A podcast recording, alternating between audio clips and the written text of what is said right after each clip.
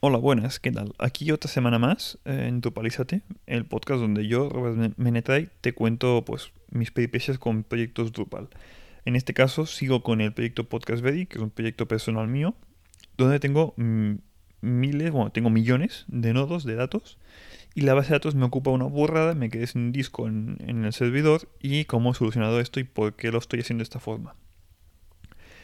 Eh, primero de todo, esto es la segunda vez que grabo este episodio. La primera me quedó muy largo, de casi una hora.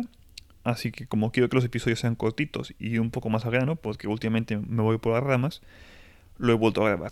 Y seguramente lo parta en dos episodios. Uno hablando más de servidores, que es el que voy a hacer hoy, y otro hablando más ya de eliminación de contenidos con gran volumen de datos, que es el que haré la semana que viene.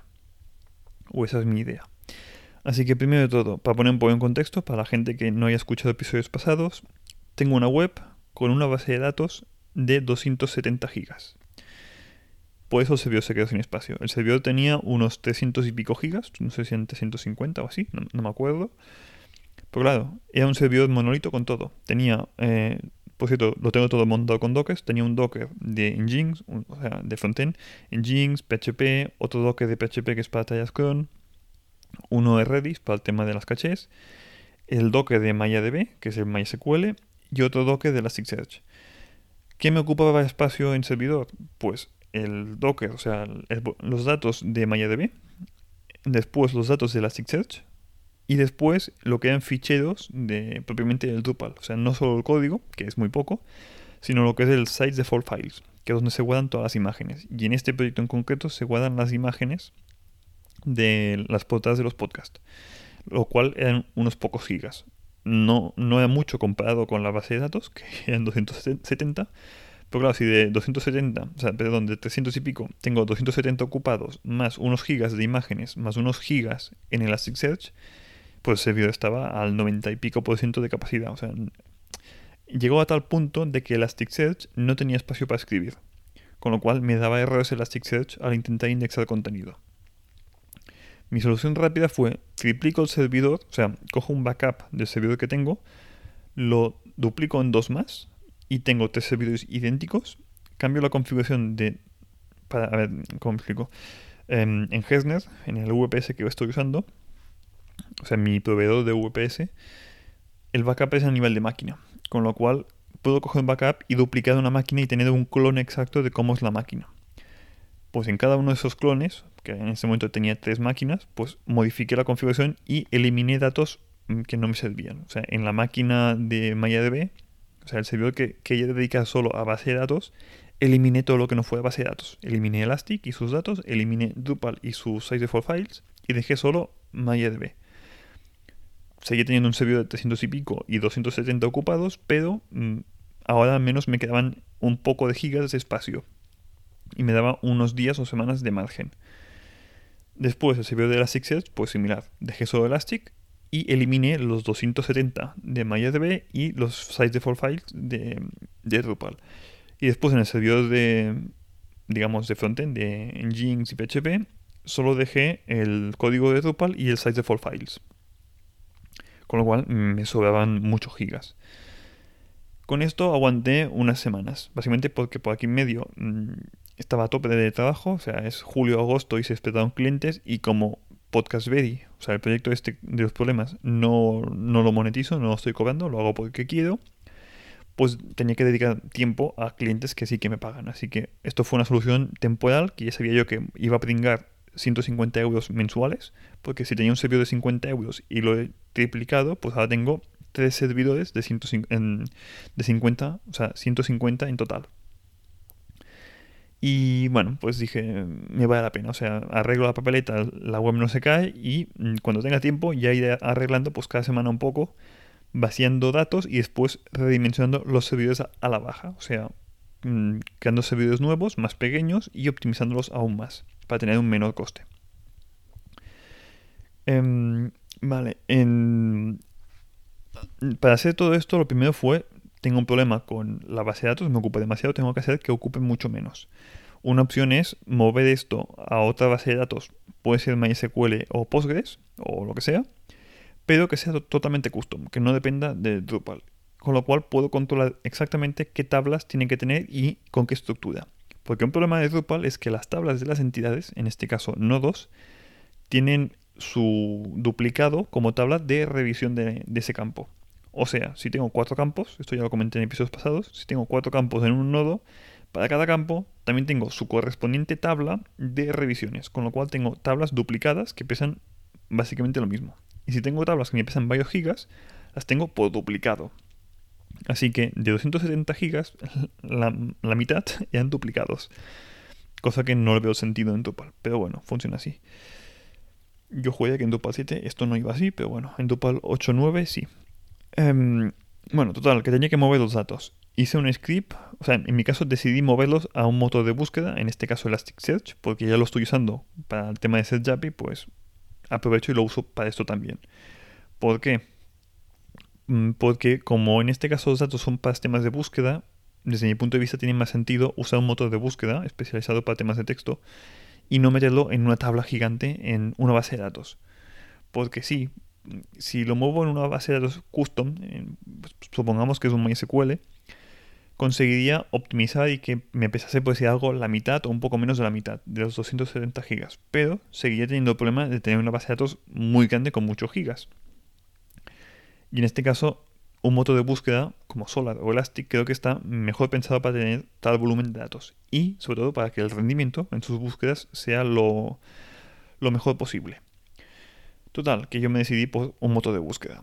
Hice un pequeño script que lo que me hacía es una consulta a base de datos y obtienes el ID y, el, y los textos que quiero meter y haces la consulta en batch a Elastic y vas moviéndolos, pues de, no sé si puse de 50 en 50 o de 100 en 100 va cogiendo los datos de base de datos y me los mueve, me los copia, mejor dicho, a Elasticsearch. Y justo después lo elimina, o intenta, perdón, elimina, elimina el nodo, elimina de la base de datos en Drupal, elimina la entidad, una vez ya se ha migrado el contenido a Elastic.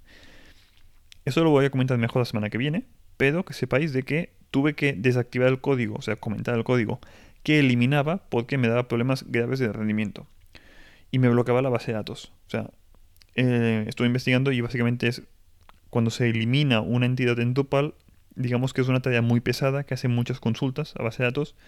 Y si, en mi caso, estoy teniendo varias tareas cron que están eliminando mm, en paralelo muchos, pero muchos nodos al mismo tiempo, esto lleva a un bloqueo de base de datos, básicamente. Y es por la eliminación, no por la query del select que coge los datos y después me los mueve a Elastic. Así que la opción rápida fue modifico el código, para evitar que entre en bucle. O sea, lo que hacía yo es una vez se elimina, hace otra vez la siguiente. Se vuelve a correr el script y como se han eliminado los antiguos, pues coge eh, ordenado por ID o ordenado por fecha, no, me acuerdo cómo lo hice, creo que fue por ID, pues coge los siguientes. Pero claro, si ya no los elimino, pues el código entra en bucle. Así que modifique el código para que no entres en bucle, no eliminase los nodos y que los fue moviendo todos. Tardó unos días y cuando ya estuvo todo movido, tuve que hacer código, que es el que voy a comentar la semana que viene, que es cómo eliminar tal cantidad de nodos. Pero bueno, eso como digo, la semana que viene. Llegados a este punto, tenía un Elasticsearch que pasó de unos 18 gigas que tenía antes a 70. Y me dirás, coño, pues si antes has dicho que tenías 270 gigas, si lo has movido todo, ¿cómo puede ser que solo tengas 70? Pues como he dicho antes, la mitad más o menos es contenido duplicado. Así que en verdad no son 270, son bastante menos. Después aproveché este movimiento de contenido y el script lo que hacía también era, mm, bueno, limpiar un poco, habían campos que no moví y los que sí que se movían los limpié de HTML para asegurarme que no hubiera ninguno con HTML, porque habían campos que se habían importado, o sea, valores que se habían importado hace mucho tiempo que en las primeras versiones sí que se importaban con HTML. Y también se importaban todo el texto, lo que hubiera, no se cortaba por número de caracteres. Y ahora mismo lo que hice fue, pues, límpiame todo el HTML para que tenga menos, el, valor sea más corto. Y después además córtamelo a partir de no me acuerdo qué cantidad de caracteres. No sé si le puse mil caracteres o, algo así. Básicamente es quiero tener texto, pero tampoco quiero tener la Biblia en verso para cada episodio que esté poniendo. Porque hay gente que pone mucho texto en los episodios. Así que, pues esto, hice una limpieza general de lo, del contenido que tenía que estar en Elasticsearch. Con lo cual al final conseguí tener de cuenta y pico millones de nodos, 46 millones de nodos, solo 70 gigas en Elasticsearch. O sea, la mejora fue, mm, bueno, contundente, digámoslo así. Cuando ya tuve movido todo esto y lo que comenté la semana que viene, que es eliminar los nodos en Drupal, eh, en, en MySQL, en MariaDB, conseguí tener, después de la eliminación, 23 gigas de base de datos, según PHP MyAdmin. Si me ibas en disco, decía que tenía 70 gigas. Con lo cual es un, ¿qué está pasando? Si dice que MariaDB, ten, eh, o sea, en el directorio de MariaDB en disco tengo 70 gigas, pero PHP me dice que la base de datos pesa 23, aquí hay algo raro. Básicamente, después de eliminar, de hacer un nodo de delete, eliminar nodos, tienes el problema de que, bueno, la tabla ha quedado, mm, se tiene que optimizar, eh, digamos, ha quedado fragmentada. Es como lo de antaño que se fragmentaban los discos, pues muy similar. Tenemos tablas que se tienen que optimizar para que ocupen lo que realmente deberían ocupar. Esto es muy simple, vas en PHP MyAdmin y le marcas de que optimiza tablas. O haces directamente la consulta, lo puedes poner también en un hook update en Drupal. Y me suena que en Drupal hay módulos que te permiten tener una talla cron que va optimizando las tablas también. Esto tener en cuenta. Pero bueno, esto que yo en mi caso entré en PHP MyAdmin y le di a optimizar tablas. Tardó un rato, pero lo hizo. En mi caso en concreto no lo hice de la base de datos entera en general, sino que lo hice agrupando campos, pues los que pesaban menos, pues, o sea, campos, perdón, tablas. Las tablas que pesaban menos, pues 10 o 20 tablas de golpe para optimizar, pero las tablas que sí que pesaban varios gigas, que además justamente eran las que estaban más fragmentadas, como puede ser la tabla de Node, que es donde se guardan los IDs de, todos los nodos, o el Node Field Data, que se guardan algunos campos allí, algunos valores allí, pues esas tablas pesaban pues unos gigas. Creo que la que pesaba más de memoria eran unos 5 o 6 gigas, creo. Creo que recuerda que en esto. Bueno, total, de estas pues ejecutaba el Optimize de MySQL solo para esa tabla en concreto. Tardaba unos segundos o algún minuto, pero la acababa haciendo. Cuando tuve ya todas las tablas de MySQL optimizadas, pasó a pesar todo esto 12 gigas en disco y en PHP Miami pesaban lo mismo, cosa que es lo correcto. Así que digamos que después de mover todos los datos y eliminarlos y optimizar la, base de datos, pasé de tener 270 gigas en MariaDB a solo 12.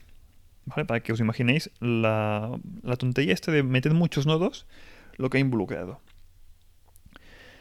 Así que ahora mismo tenía una base de datos que sigue pesando mucho para ser una base de datos. O sea, para mí 12 gigas en MySQL lo sigo encontrando, mm, bueno, un poco demasiado.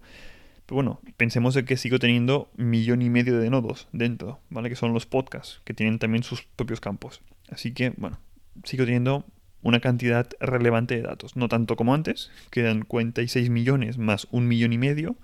Ahora solo tengo un millón y medio. Pues bueno, Vale, con todo esto ya puedo redimensionar a la baja los servidores. Redimensionar a la baja los servidores, en el caso de Hesner, como el disco en servidor tenía 300 y pico en cada uno, en cada uno de los tres servidores, Hesner no me deja redimensionar a un servidor más pequeño en disco. Con lo cual lo que se tiene que hacer es crear un servidor nuevo, configurarlo todo con los dockers y la misma configuración que tocaría para cada uno de ellos. O sea, el servidor de MariaDB tenía que tener el mismo docker MariaDB. Y después yo hacía un rsync que es el comando de Linux para sincronizar directorios, y lo puedo usar entre servidores distintos, conectando por SSH, pues usaba esto para copiar los contenidos de un directorio a otro. Con lo cual tuve que apagar momentáneamente el servidor, o sea, los dockers, para que no hubieran escrituras en, en los ficheros de base de datos, en este caso, o de Elasticsearch, y hice un rsync para sincronizar los datos. Aquí un truco, puedes hacer un primer rsync, aunque la web esté encendida, o sea que el Drupal esté escribiendo en base de datos, se van a sincronizar, pues pongamos por el hecho de pues, 12 gigas.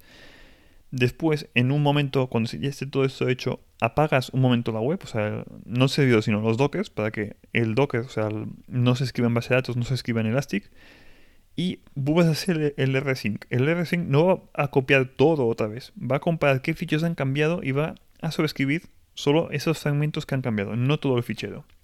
Lo cual es bueno porque si ya has copiado 12 gigas y solo se han modificado pues 200 megas, el rsync va a ir muy rápido y solo va a copiar esos 200 megas. Es una opción muy rápida para hacer mm, sincronización pues, de bases de datos o de ficheros o de Elasticsearch, por ejemplo. Y es como lo he hecho yo. Al final es creé tres servidores mucho más pequeños En uno de ellos puse un volumen, que es el caso de Elasticsearch, para que si tengo un, Elasticsearch que me pesa 70 y algo gigas, y hay previsión de que en un futuro pueda crecer, pues tengo que tener un servidor mínimo con 70 gigas en disco. O un servidor muy pequeño de 20 gigas y un volumen, aquí sí, más grande. Y escala, escalar un servidor es más caro que escalar un volumen de disco. Por eso el caso de Elasticsearch lo he, lo he hecho como un volumen de disco. Una cosa a tener en cuenta de los volúmenes, al menos en, en es que no se contemplan para el tema de los backups. Los backups que me hace Hersner no se hacen con los volúmenes. O sea, si hace algo, los datos que tengo en el volumen se pierden. En este caso en concreto, en mi caso, lo que tengo en Elastic son datos que mm, puedo recuperar, o sea, aunque no tenga backup, son datos, digamos, open data, ¿vale? Son, cojo los feeds y cojo datos que están en los feeds de los podcasts. Así que si llegase a pasar algo, puedo reindexar los feeds, tardaría un tiempo, pero volvería a reindexar otra vez los contenidos que tenía antes en Elastic. Así que entre comillas, no me hace falta un backup o no me preocupa mucho que se me rompa el volumen de Elastic. Lo puedo regenerar siempre que yo quiera. Como digo, tarda unos días, pero bueno, en mi caso es factible. O sea, hay proyectos, o sea, por ejemplo, tener un volumen solo para, para MariaDB, para la base de datos, sí que no lo veo factible justamente por este motivo. Que si pasase algo, no tendría un backup de la base de datos.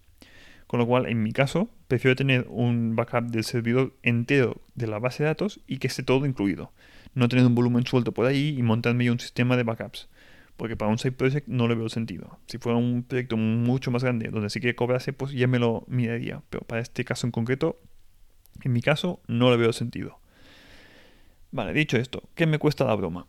Pasé de tener antes un servidor de 50 euros mensuales a tener tres idénticos de 50 euros, con lo cual estaba pagando 150 al mes.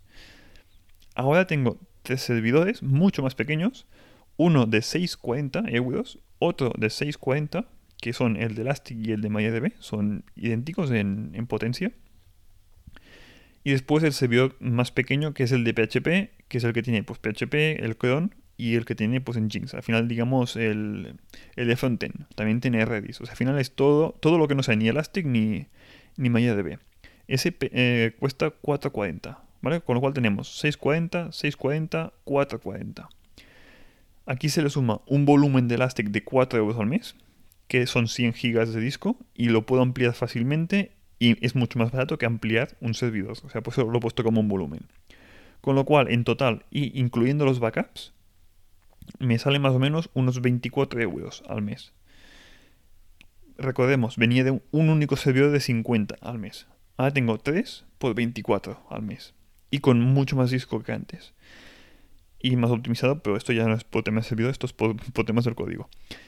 Pero esto, que al final es, puede salir mucho más a cuenta. En, vez de tener un monolito en un único servidor, mm, digamos, sobredimensionado, en potencia, o sea, en CPU, RAM y disco, pues hay más a cuenta tener varios servidores bien equilibrados y que la infraestructura esté mejor pensada, ¿vale? Como este caso, que al final me sale más a cuenta y es más flexible y tengo más disco y lo puedo escalar más fácil que antes. Esto al final es lo de escalamiento horizontal, ¿vale? Tener varios servidores al mismo tiempo con distintos servicios. Y hasta podría, si es que me interesase, que ahora mismo no, pero podría tener, por ejemplo, pues dos servidores de, de, base, de base datos para hacer, por ejemplo, tener un maestro y un esclavo, o por ejemplo tener varios de frontend con Apache, o perdón, que manía con Apache, con Nginx, y si tuviese muchas visitas, em, equilibrar la carga en varios servidores de frontend al mismo tiempo. ¿Vale? O sea, esto ya depende del proyecto, de si tienes muchas visitas, si la carga de trabajo son las visitas, o si la carga de trabajo por ejemplo, en mi caso puede ser las tallas cron que están indexando contenido, pues podría tener otro servidor solo para tallas cron. En mi caso no lo he hecho así porque ahora mismo no llego a que me haga falta y por tema de costes he decidido ahorrarme 6 euros al mes y tener un único servidor con todo lo que es PHP y Nginx. Pero bueno, esto que sería muy fácil ahora que está todo esto ya montado de esta forma, bueno, pues moverlo y tener un servidor más solo con tallas cron, por ejemplo. Em, vale, ¿y qué más? Ah, y otro tema que no he comentado. Otra optimización que he hecho es eliminar eh, las imágenes, o sea, los site default files que tenía en Drupal. Los podcasts, cada uno tiene su portada, su imagen, que son portadas de 3000 x 3000, que es el tamaño que recomienda Apple Podcast. Eso significa que tenía imágenes no de 3000 x 3000, porque cuando yo la copiaba en mi servidor la escalaba, creo que eran 400 x 400 o algo así. Pero bueno, seguía teniendo muchas imágenes, con lo cual eran varios gigas. Mm, viendo de que mm, estaba optimizando temas de disco, me puse, modifiqué el código y aunque, digamos, eh, a ver cómo lo explico, en vez de que Drupal muestre una imagen ya del mismo servidor, con lo cual es muy rápido, mostrar una imagen de 400, o sea, una imagen optimizada a un menor tamaño y además que viene del mismo servidor, se muestra mucho más rápido esto que no decirle de que te coja una imagen de un servidor externo, que vete a saber tú cuál es, porque cada podcast tiene el suyo, y además que es una imagen que no está optimizada y que pesa pues 3000 por 3000 píxeles de ancho y de alto. Pero bueno, al final es eh, optimizo mis costes y mi espacio en disco y que la web vaya un poco más lenta en el frontend, pues entre comillas es aceptable. Mm, ¿Qué implica esto? Pues que si tengo usuarios que lo ven desde el móvil, se van a estar descargando imágenes mucho más grandes de lo que realmente me hace falta. Pero bueno, al final es para ese tipo de proyecto he optado por dejar de usar el, sistema de ficheros en Drupal y solo usar imágenes externas. Ah, una cosa, que lo puse que eh, usa las imágenes lazy, o sea, lazy load, o sea, las carga en diferido para intentar que afecte lo menos posible a la, a la experiencia de usuario. Aún así, la experiencia es peor que lo que había antes, pero tampoco es tan mala, ¿vale? Y como digo, en mi caso he optimizado, eh, en este caso en concreto, por el tema de costes y de espacio en disco en un futuro puedo volver a cambiar si es que veo que el proyecto este tiene mucho éxito y que me lo vuelva a guardar todo en disco. Pero bueno, mm, no creo que pase. Em, vale, cosas a comentar que ya llevo 20 minutos hablando. Eh, para acabar con el tema de servidores. Em, el escalamiento horizontal es muy interesante. Da más trabajo para configurar todo, pero una vez lo tienes hecho, puedes salirte más a cuenta que un único servidor con todo. Después, rectificar una cosa con, el, con Comenté de que sí que te cobran lo que es el tráfico entrante. O sea, mi web o mi servidor hace una consulta a un feed de un podcast, obtiene los valores del feed y los guarda en base de datos o en Elastic. Ese obtener datos de servidor externo, ese tráfico entrante, no me lo cobra. Yo pensaba que sí y no, eh, no me cobra. Solo me cobra el saliente. O sea, cuando alguien navega por mi web y mi servidor le está enviando la respuesta HTML, el CSS, las imágenes, etc. Ese sí que me lo cobra. Bueno, está incluido dentro del precio, pero si me pasase de, los 20 teras, que no me los paso, me lo cobrarían. Lo recalco porque eh, esto lo comenté en episodios pasados y dije que sí que me lo cobraban y no, es mentira, no me lo cobran. Em, después, tema de que Hesnet va a subir precios. Me enviaron un mail justamente de que ahora en septiembre, por temas de la inflación y de que la electricidad es más cara, bla, bla, bla, el coste del servidor va a subir. O sea, si lo creas antes de septiembre, vas a tener menor coste que si los creas después de septiembre. Van a mantener el precio durante creo que es hasta enero. Es una cosa a comentar, supongo que otros VPS van a acabar subiendo costes. Recordemos que al final en Europa sobre todo el cambio de la moneda euro-dólar y después la inflación y después el coste de la luz se ha disparado todo. Así que lo encuentro relativamente normal que se tenga que subir precios, por desgracia. Em, ¿Qué más? Temas de límite de cuentas. En GesNet, con todo este movimiento que tuve que hacer de duplicar servidores, tuve el problema de que em, la cuenta que tenía yo, que es la que viene por defecto, las tantas, tiene un límite de 10 servidores. Yo tenía que hacer todo esto un sábado, o sea, el de duplicar servidores y estas cosas, y como tengo otras webs, tengo otros servidores con, en mi cuenta, me salió el aviso que yo no sabía que existía de que no puedo porque tengo ya 10 servidores. Y fue un, ah, mierda. Tuve que ponerme en contacto con Hesner, estos me respondieron con un mail el lunes, con lo cual el fin de semana estuve parado. Y me preguntaron de por qué, yo porque quiero crear más webs. Me dijeron, ah, vale, perdón. Me ampliaron el límite, ahora tengo para 20 servidores y ya está. Y el sábado siguiente volví a intentar el tema de mm, escalamiento horizontal y ya pues ya pude. Lo comento porque si tienes previsto hacer X día un escalamiento horizontal, mm, sé previsor y revisa de que no tengas un límite en la creación de servidores en tu, en tu proveedor, como es mi caso. Básicamente porque me jodió una semana de trabajo. Entre comillas, o sea, yo tengo el fin de semana para trabajar en un proyecto personal. Y lo pensaba hacer después el sábado y como no pude hasta el lunes que me contestaron, pues solo pude el sábado siguiente. mm, es una excusa más para he tratado más de dar cuenta por esto. Lo comento porque supongo que en Digital a mí no me suena. Digital Ocean no me suena que tuviera ese límite. Pero creo que tampoco llegué a tener más de 10 servidores. Creo recordar. Pero bueno, mm, esto te lo comento para que lo tengas en cuenta. Eh, después, temas de volúmenes. También tuve problemas de que me estuve como 4 o 5 horas peleándome con el servidor de Elasticsearch para añadirle un volumen. Y al final fue, creo, porque hacer una, coger un backup de un servidor existente, duplicarlo y después meterlo en volumen, no sé por qué el volumen no lo reconocía. Yo pensaba que era configuración mía mala y no. Al final fue crear un servidor nuevo desde cero y añadirle un volumen y ahí sí que funciona todo bien. Creo que al hacer un backup de uno usando un backup externo, creo que se quedó tonto y no me reconoció que ese volumen podía estar dentro de ese servidor. Lo comento porque estuve unas cuantas horas hasta que dije, mm, vísteme despacio que tengo prisa, lo hacemos todo desde cero, a mano y funcionó bien. Así que bueno, otra cosa a tener en cuenta, al menos en HeadNet, que el tema de volúmenes no va siempre como, no va bien a la primera, al menos. Y ya para acabar, el tema de eh, monitoraje o hacer, sí, no sé cómo es la palabra, gestión de infraestructura, de servidores. En mi caso yo uso New Relic, hasta hace poco tenía la versión gratuita, por temas varios me he puesto la de pago, pero la gratuita te sirve de que puedes tener instalado un Docker, en mi caso lo uso con Docker, un Docker de infraestructura de New Relic y se envía datos de CPU, de RAM, de disco y hasta de tráfico saliente o de, por ejemplo, escritura lectura en disco. Y esto se envía a New Relic, con lo cual puedes tener un panel de control donde ves todos tus servidores con el nombre que le hayas puesto, pues en mi caso en el contenedor Docker, yo le pongo el nombre de dominio y puedo ver si una web se está quedando sin disco, si una web mm, tiene un consumo de CPU muy alto o muy bajo, con lo cual me permite ver si vale la pena redimensionar a la baja, porque por ejemplo hay muy pocas visitas y no hay apenas consumo de CPU y RAM y puedo ahorrarme la mitad del coste y redimensionar la, la máquina a la mitad, por ejemplo, o al revés, si tengo un consumo de CPU muy alto de normal, pues la máquina se está quedando corta, la tengo que aumentar.